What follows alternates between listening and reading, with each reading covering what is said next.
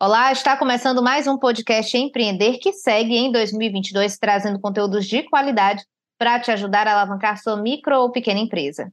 Nossa missão aqui é estar junto com você pensando na sustentabilidade do seu negócio, tanto na perspectiva da manutenção, como também na responsabilidade ambiental e social. Afinal, pequenos negócios têm uma grande importância para a economia e podem impactar positivamente, claro, também no planeta. Movimento Empreender. Novas ideias para você crescer. Patrocínio Assembleia Legislativa do Estado do Ceará. Correalização Sebrae. Realização Fundação Demócrito Rocha.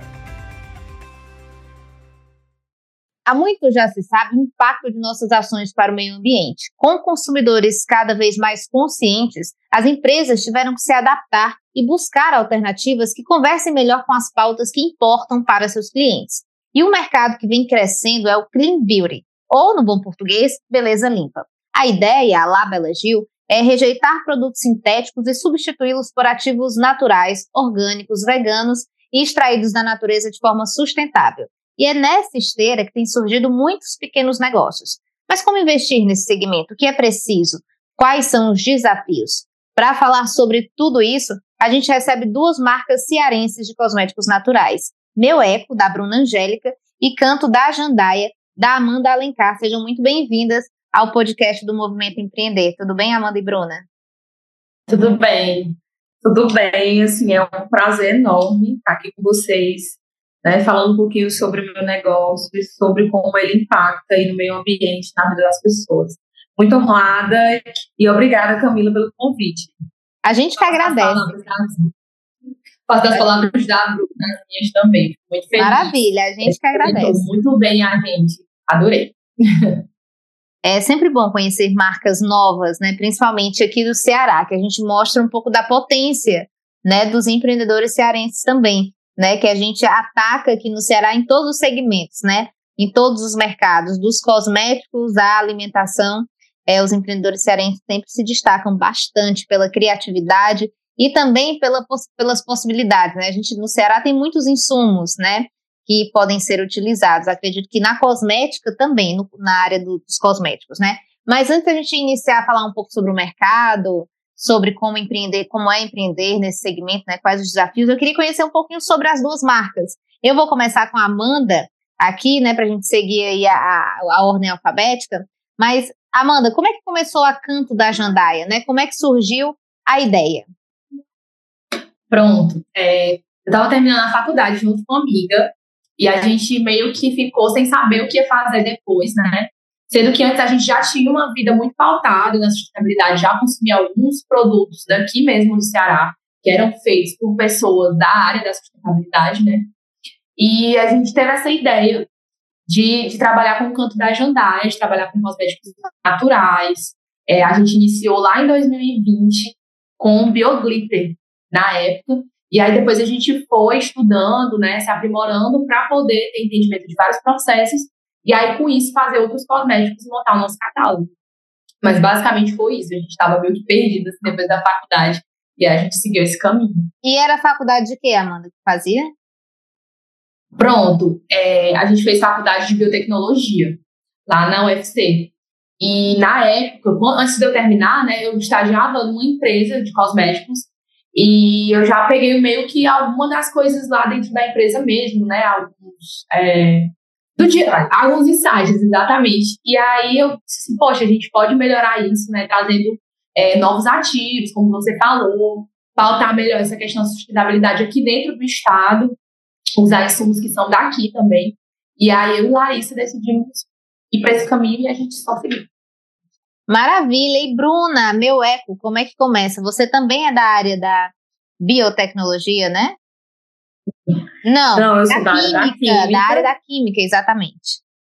Isso. Surgiu basicamente em 2019, também na reta final do meu mestrado.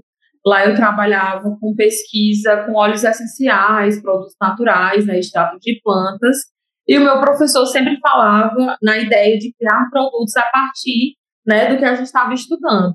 Então, por que não unir né, a questão da sustentabilidade, tecnologias sustentáveis e a área de cosméticos? A princípio, não seria cosméticos em si, seria um repelente. Mas quando nós fizemos uma pesquisa de mercado, nós vimos que o mercado estava, né, assim, em crescendo exponencialmente para o lado dos cosméticos. Então a gente achou mais interessante aplicar esses conhecimentos na área de cosméticos e também aplicar ali na questão da logística reversa, embalagens e tudo mais. E a Meuec nasceu e vem crescendo, se organizando, se desenvolvendo ao longo do tempo. E por que, que vocês decidiram? Vocês já falaram um pouquinho sobre isso, né? Sobre como é que começaram, Amanda e, e, e Bruna. Mas por que, que decidiram investir no segmento? E quando é que perceberam? Ah, vou começar aqui. Eu acredito que muitos dos pequenos negócios, acredito não, muitos dos pequenos negócios, né? Começam meio despretensiosamente, né? Vou fazendo aqui, por exemplo, gente que faz bolo porque o bolo é bom, aí as pessoas, os amigos comem, diz, mulher, por que, que tu não vende, né? E assim a coisa vai se construindo. Mas até tem uma ideia, porque você faz alguma coisa, ou tem expertise numa área como a de vocês, né? No caso, biotecnologia e química, não significa necessariamente você abrir o negócio, né? Você virar empreendedor. Então, por que, que decidiram apostar nesse segmento dos cosméticos naturais?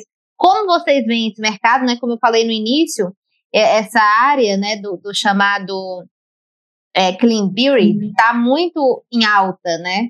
Então, primeiro, como é que decidiram apostar? Por que, que foram para esse lado, né? Na, na, química e acredito que na biotecnologia tem muitas possibilidades, né? Então, por que, que vocês investiram nos cosméticos? Pronto. É, eu acredito que por uma afinidade mesmo com, com a área, né? E por, como você falou, a gente tinha muitos feedbacks positivos. Quando a gente percebeu, pelo menos na quantidade de área, quando a gente percebeu que os clientes chegavam, Amanda, Larissa, o produto de vocês é, resolveu o meu problema, o produto de vocês diminuiu a oleosidade da minha pele, ajudou a desinflamar a minha pele, etc. Então, quando a gente percebeu que a gente tinha esse potencial, então, é, realmente chegou a hora de levar a sério, de realmente tirar um CNPJ, ver contador, ver essas questões mais burocráticas. Então, foi tanto pela, pelos feedbacks como a afinidade da gente produzir, da gente fazer, e de gostar também, porque não adianta. As pessoas sempre dizem, ah, você, você chega uma hora que você não gosta mais do que do seu trabalho. Mas aqui no empreendedor não tem essa. Você tem que aprender a gostar e se organizar.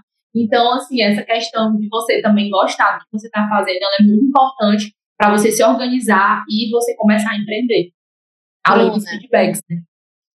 Quando você gosta, dói menos, né? Porque, assim, são muitos desafios.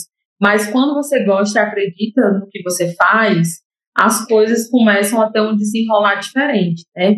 A princípio, a Meu Eco, ela vinha com a proposta do repelente, porque a gente estava trabalhando com óleo essencial que tinha uma capacidade muito interessante, né, larvicida, contra o mosquito da dengue, e a gente queria criar esse produto a partir da nossa pesquisa.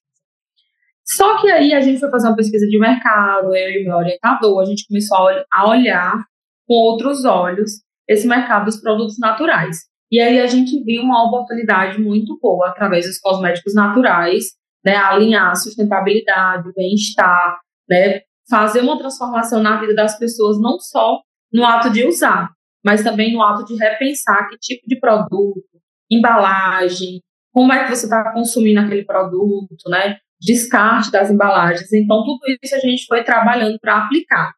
É, a meu eco nasceu pronta? Não. Ela foi sendo moldada ao longo do tempo, a partir dos feedbacks dos, dos clientes. Então, tudo foi se organizando melhor também através de estudos, dos feedbacks, enfim. Um processo bem longo, que ainda está no processo.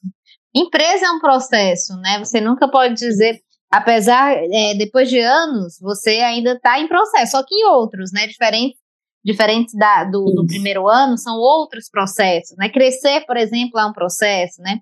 Então, ter um negócio é sempre estar nesse processo. Como é que vocês enxergam esse mercado hoje? Eu trouxe alguns dados aí, a gente sabe que a, a, a é, eu li até recentemente numa matéria falando sobre a movimentação, né? Que a expectativa é que esse mercado global de cosméticos naturais atingirá 48 bilhões em 2025. Né? No, no Brasil não existem dados de quanta grana esse mercado movimenta atualmente, mas isso é um dado global, são 48 bilhões de dólares até 2025. Então, como é que vocês enxergam esse mercado, o potencial dele, Bruna? Pronto. Eu ia até falar isso na, na pergunta anterior, né? Pronto, no caso é a Amanda questão. que está falando, só para localizar quem está ouvindo. é, que eu, eu, eu ia falar sobre isso na pergunta anterior. Que a gente tem também muito essa questão de que as pessoas começaram a mudar o comportamento, o pensamento. Então, assim, veio muito forte na época da pandemia também. As pessoas começaram a repensar isso. Então, eu acredito, é, é, é tanto que você começa a ver grandes empresas pensando por esse lado, né? Coisa que não existia há, tipo, cinco anos atrás. Há cinco anos atrás você não, não sabia o que era, era clean beauty, você não sabia o que era um produto vegano. Tinha a ideia, né? Existia a ideia de produtores, pequenas produções, mas você começa a ver é, nas grandes empresas. Então, assim, quando você vê que as grandes empresas estão pensando nisso, estão voltando pesquisas, pessoas para desenvolver e etc., produtos que sejam, é, que comportem né, essa demanda, essa necessidade da, dos clientes, os pequenos também começam a olhar por esse lado, né? E a gente, de certa forma, ainda consegue ser muito mais sustentável, porque as nossas escalas de produção são muito pequenas, é, a gente sempre pensa se um material, uma matéria-prima, está sendo extraída de forma correta ou não. Quando a gente vai fazer compras, né? A gente tem um grupo de pessoas que faz essas compras de forma coletiva. Então, a gente sempre procura outros produtores, também que sejam pequenos, que consigam atender a nossa demanda, mas assim, que sejam pessoas certificadas, que consigam desenvolver esse trabalho do jeito que a gente quer. Porque não é só na questão do produto final, a gente tem que pensar também nas etapas anteriores. Verdade. E assim, a gente aqui no Brasil, nós estamos ainda muito atrás, né? Porque a questão ali da Europa e outras regiões, Coreia, né, já tem desenvolvido produtos naturais há muitos anos. A Europa está anos luz à nossa frente, né, com essa questão do desenvolvimento de produtos naturais. Lá a onda é muito mais crescente do que aqui. Como a Amanda colocou, aqui é razoavelmente recente no Brasil. Então, os pequenos negócios começaram a crescer com essa pegada de cosméticos limpos, sustentáveis, e isso fez com que as grandes indústrias começassem a olhar esse comportamento dos consumidores. E as próprias grandes indústrias estão começando a fazer essas mudanças. Isso é muito bom, porque as pessoas começam a desenvolver é, esse novo pensamento de consumir e vai mudando o mercado. E isso é muito bom, principalmente aqui em Fortaleza, porque faz com que a economia local gire, né, que não precise comprar fora, né, evitando aí a emissão de carbono e passe a consumir os pequenos produtores aqui do município. Eu acho que, inclusive, isso é, é, essa brecha, né? É uma grande possibilidade para os pequenos negócios, porque as rainhas da química, né, as grandes empresas, rainhas da química, estão investindo em produtos naturais. A própria Unilever comprou em 2019 uma marca americana de cosméticos limpos, né, que acho que era Tatcha, o nome da, da, da marca. E eles não, a, a empresa não divulgou o valor da negociação, mas o mercado fala em números assim astronômicos, tipo 500 milhões de dólares, né? A Amazon e o Walmart também desenvolveram marcas é, ditas limpas, né, desses produtos é, é, sustentáveis, com, sem tanta química, né, sem aqueles nomes imensos. Quando a gente lê o rótulo do shampoo, você lê cada nome e você diz o que, que é isso, né? Então, aí, inclusive, eu sempre lembro daquele meme, né? Se você passa nos cabelos tal coisa, que hoje a preocupação é tão grande com esses produtos cosméticos que levaram esse assunto para alimentação também, né? Se você passa isso, aí mostra vários produtos naturais, não sei o quê, nos cabelos, por que, que você come isso? Aí mostra os produtos industrializados, né? Que houve praticamente uma inversão de valores do que você usa no corpo e o que você come também, que está tudo interligado, as pessoas estão tão preocupadas com a área da beleza que às vezes a, a outra área da alimentação também fica de lado, né? É, mas esse é, é, uma, é, é a brecha que eu estava falando sobre a possibilidade para os pequenos, é justamente aí, né? Porque grandes marcas, por exemplo, que já estavam acostumadas a, a, a fabricarem produtos altamente químicos, e esses produtos são mais baratos, né? Então você consegue fazer produtos também mais baratos. A lógica também é essa, o próprio plástico que envolve das embalagens é mais barato, né? O plástico é um produto perfeito, aspas, perfeito no sentido de preço e de que ele se transforma em qual, absolutamente qualquer coisa, né? Do carro à embalagem do shampoo, você utiliza o plástico. Então, é um material perfeito para a indústria além do custo. Então, tudo isso eleva o valor e acaba que esses produtos é, atingem um mercado é, diferenciado no sentido de poder aquisitivo, né? Porque, por exemplo, quando você pega uma marca grande, como, por exemplo, a Natura, o shampoo orgânico do Boticário, na verdade, que eu estava vendo, custa R$ 77,90, quando o shampoo convencional da marca custa R$ 44,90. É um valor muito mais alto do que o outro. Sim. E eu acho que é justamente nessa brecha que entram os pequenos negócios, né? Porque consegue se pensar numa dinâmica diferente, compra de, é, é como a Amanda estava dizendo, né? Compra ali pensando já na quantidade, compra num, num, valor mais limitado, sem ser grande escala. E é aí que esses pequenos negócios atacam. Como é que vocês enxergam? Tem muita potencial para crescer quando a gente fala em pequenas marcas que investem nessa, nesse mercado? Sim, eu acho que o potencial né, é gigante, mas a gente precisa ainda né, trabalhar um pouco o marketing para que chegue mais pessoas. É por isso que a gente está em vários eventos, feiras colaborativas, para que as pessoas conheçam os produtos e passem a consumir da região dos pequenos produtores. Porque as pessoas ainda consomem né, de grandes marcas e tudo mais, e a gente tenta fazer essa divulgação para tentar chegar nessas pessoas, para que essas pessoas fiquem cientes que no município tem um produto mais em conta, com uma qualidade bem elevada, com uma alta performance, e que você consegue, além de comprar com um custo mais interessante, ainda viabiliza renda para os pequenos produtores. Então, esse tem sido o maior desafio que eu enxergo hoje, é chegar nessas pessoas, é trabalhar muito bem essa divulgação, e tem seus custos, e não são tão, tão baixos assim, né? Pois é, como a Bruna falou, né? A gente encontra muita gente que usa o mesmo produto que a gente produz, só que vem lá de São Paulo, sabe? Então, tipo assim, a pessoa não conhece. Então, isso é um grande gargalo, é você é, é, expandir o seu negócio para dentro da própria cidade. Não estou falando nem estado, falo região mesmo de cidade, né? Município, porque a gente não consegue chegar em todo mundo. Né? A gente trabalha na plataforma do Instagram, e a Bruna tem site, a gente por enquanto ainda não tem.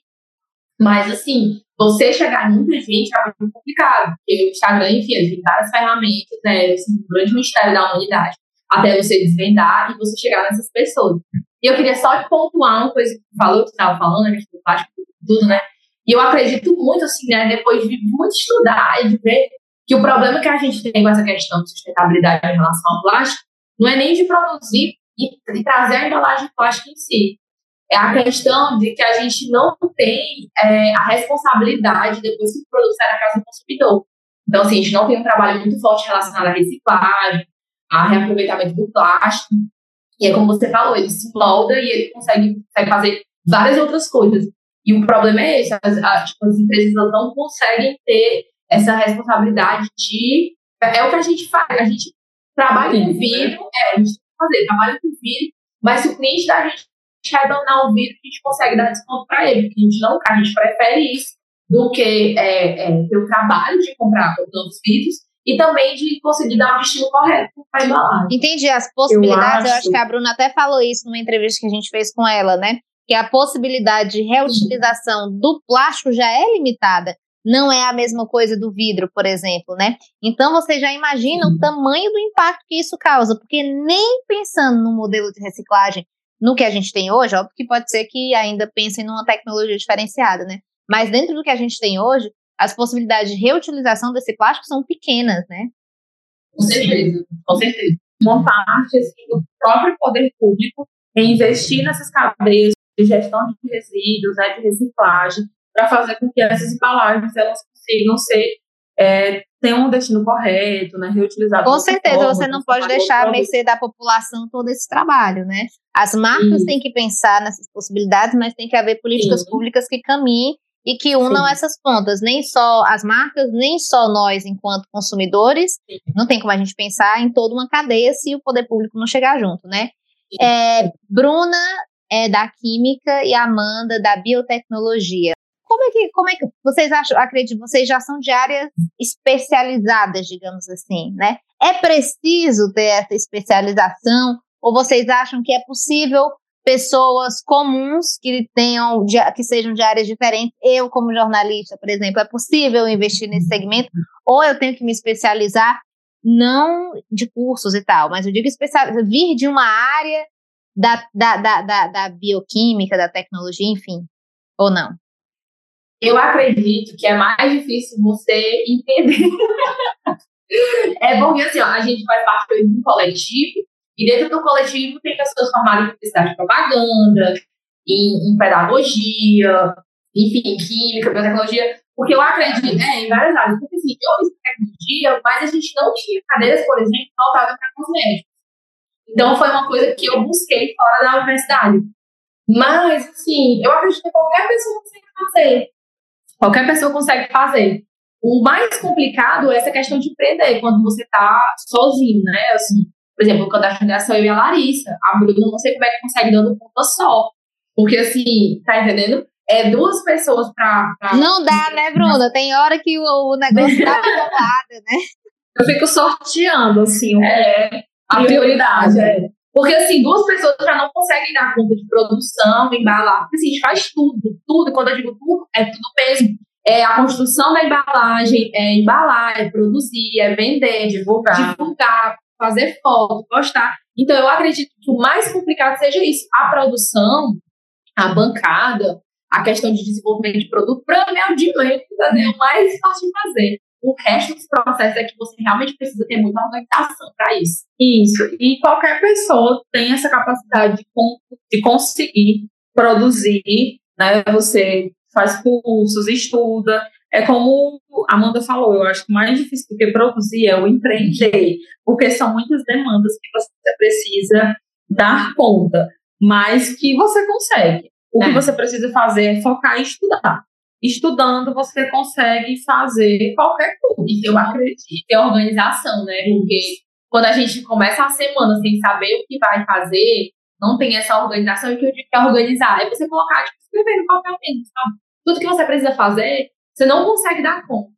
Porque é muita demanda, né? É muita coisa. Já imagina, uma empresa, uma empresa de médio porte, ela tem todos os funcionários. Ela tem o setor financeiro, o setor produtivo, o setor de marketing, e você precisa fazer todas essas funções sendo uma pessoa, duas pessoas. Eu sempre falo que é o bloco do eu sozinho, né? Vamos aqui, é, a pessoa é. faz o bolo, a pessoa tem que vender o bolo, a pessoa tem que postar nas redes sociais, a pessoa tem que pensar no financeiro. Enfim, é o bloco do eu sozinho, realmente. É um desafio gigantesco. Para finalizar esse nosso episódio que está chegando ao fim, é, eu queria que vocês, Amanda e Bruna, dessem uma dica, né? Uma dica, eu quero que alguém dê uma dica para quem quer entrar neste mercado. Dica valiosa, assim, ó. Você que quer começar, tá aqui a dica. E alguém que já está nesse mercado, mas que está vendo assim que o, o, o, horizonte é bastante distante quando a gente fala em empreendedorismo, né? Quem já está, para as pessoas não desistir, segura aqui minha mão, a dica é essa. Então, queria que vocês Pronto. finalizassem esse episódio com essa dica maravilhosa. Pronto, para quem está começando, é como você disse, né? Tem muitas empresas em ascensão, tem muita gente surgindo aí. Para quem está começando, é interessante que a pessoa pesquise é, uma área para desenvolver suas coisas. Por exemplo, o canto da Jandaia trabalha muito com bem-estar. Então, tudo que está relacionado a spa, bem-estar, skincare, a gente trabalha. Então, é um foco muito nosso que a gente pegou e a gente não pretende sair dele. A Bruna, a Bruna trabalha muito com cabelo, então muito produto sólido. Então, essa é a área dela. Então, tipo assim, ela se destaca por isso e a gente se destaca por aquilo. E, e a outra dica, né, para quem já tá aí, já tá meio calejado, triste, é, eu acredito que é, é se organizar, é, é, rever as prioridades. A gente precisa sempre estar tá revendo as prioridades, porque senão a gente não consegue entender onde que está errando, quais os processos que precisam ser melhorados. Então, eu acredito que você pontuar isso, sabe, é bem interessante para não desistir. Não desistir, porque empreender você sozinho é muito complicado, principalmente quando não se tem investimento. Quando não se tem investimento, você não consegue ver até onde vai, né? O seu negócio, quanto tempo ele ainda tem. Mas, assim, se você acredita no propósito que você iniciou a empresa, acho que ainda vale a pena se tentar. Com certeza. Ano novo, dicas valiosas de Amanda é. Alencar. E agora dicas valiosas de Bruna Angélica. Olha, para as duas, as duas perguntas aí você colocou. Eu acredito muito que se você quer começar a empreender, você precisa investir em conhecimento. Tanto conhecimentos relacionados ao seu negócio, como conhecimentos relacionados ao desenvolvimento do empreendedor. Do empreendedor. para você não começar na dúvida, né? Começar, ah, deixar a vida me levar. Eu acho que quando, quando você deixar a vida te levar, em algum momento você vai desistir, porque você não conseguiu acessar os conhecimentos necessários para passar para a próxima fase. Então, eu acredito que a formação, o desenvolvimento do negócio do empreendedor é fundamental, tanto na área de cosméticos como em qualquer outra área. Se você investe em conhecimento, você consegue aí desenvolver e passar sempre o seu negócio para a próxima fase. Maravilha, perfeitas. Uhum. Adorei as dicas. É, esse episódio chegou ao fim, mas o Movimento Empreender tem muito mais. Eu queria agradecer muitíssimo a Amanda Alencar e Bruna Angélica, da é, Meu Eco, né, a marca da Amanda. O Instagram, meninas, de vocês, é do jeito que tá, Meu Eco e Canto da Jandaia? Arroba Meu Eco e arroba Canto da Jandaia, como que é na, nas redes? Como, te, como acham Pronto, vocês? ainda não consegui o nosso arroba, mas o arroba é arroba Instacanto. Insta de, de Instagram mesmo, só que é Insta Canto, arroba Insta Canto.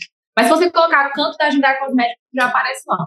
E Meu Eco. Meu Eco também, você pode colocar Meu Eco que você já consegue encontrar a gente, meu eco cosméticos naturais, ou você pode arroba meu.eco underline, que a gente também ainda não conseguiu o arroba meu eco, mas a gente vai conseguir tal hora. Perfeito, ainda tem o desafio das redes sociais liberarem o arroba, né? É. é, é isso, obrigada meninas. E você que está nos acompanhando, acesse lá movimentoempreender.com e fique por dentro de todo o conteúdo que a gente prepara diariamente para fazer o seu negócio chegar mais longe. Ah, aproveita e baixa nossos e-books, hein, que eles estão incríveis. Até o próximo episódio. Tchau. Tchau. Tchau, gente. Movimento Empreender. Novas ideias para você crescer. Patrocínio Assembleia Legislativa do Estado do Ceará. Correalização Sebrae. Realização Fundação Demócrito Rocha.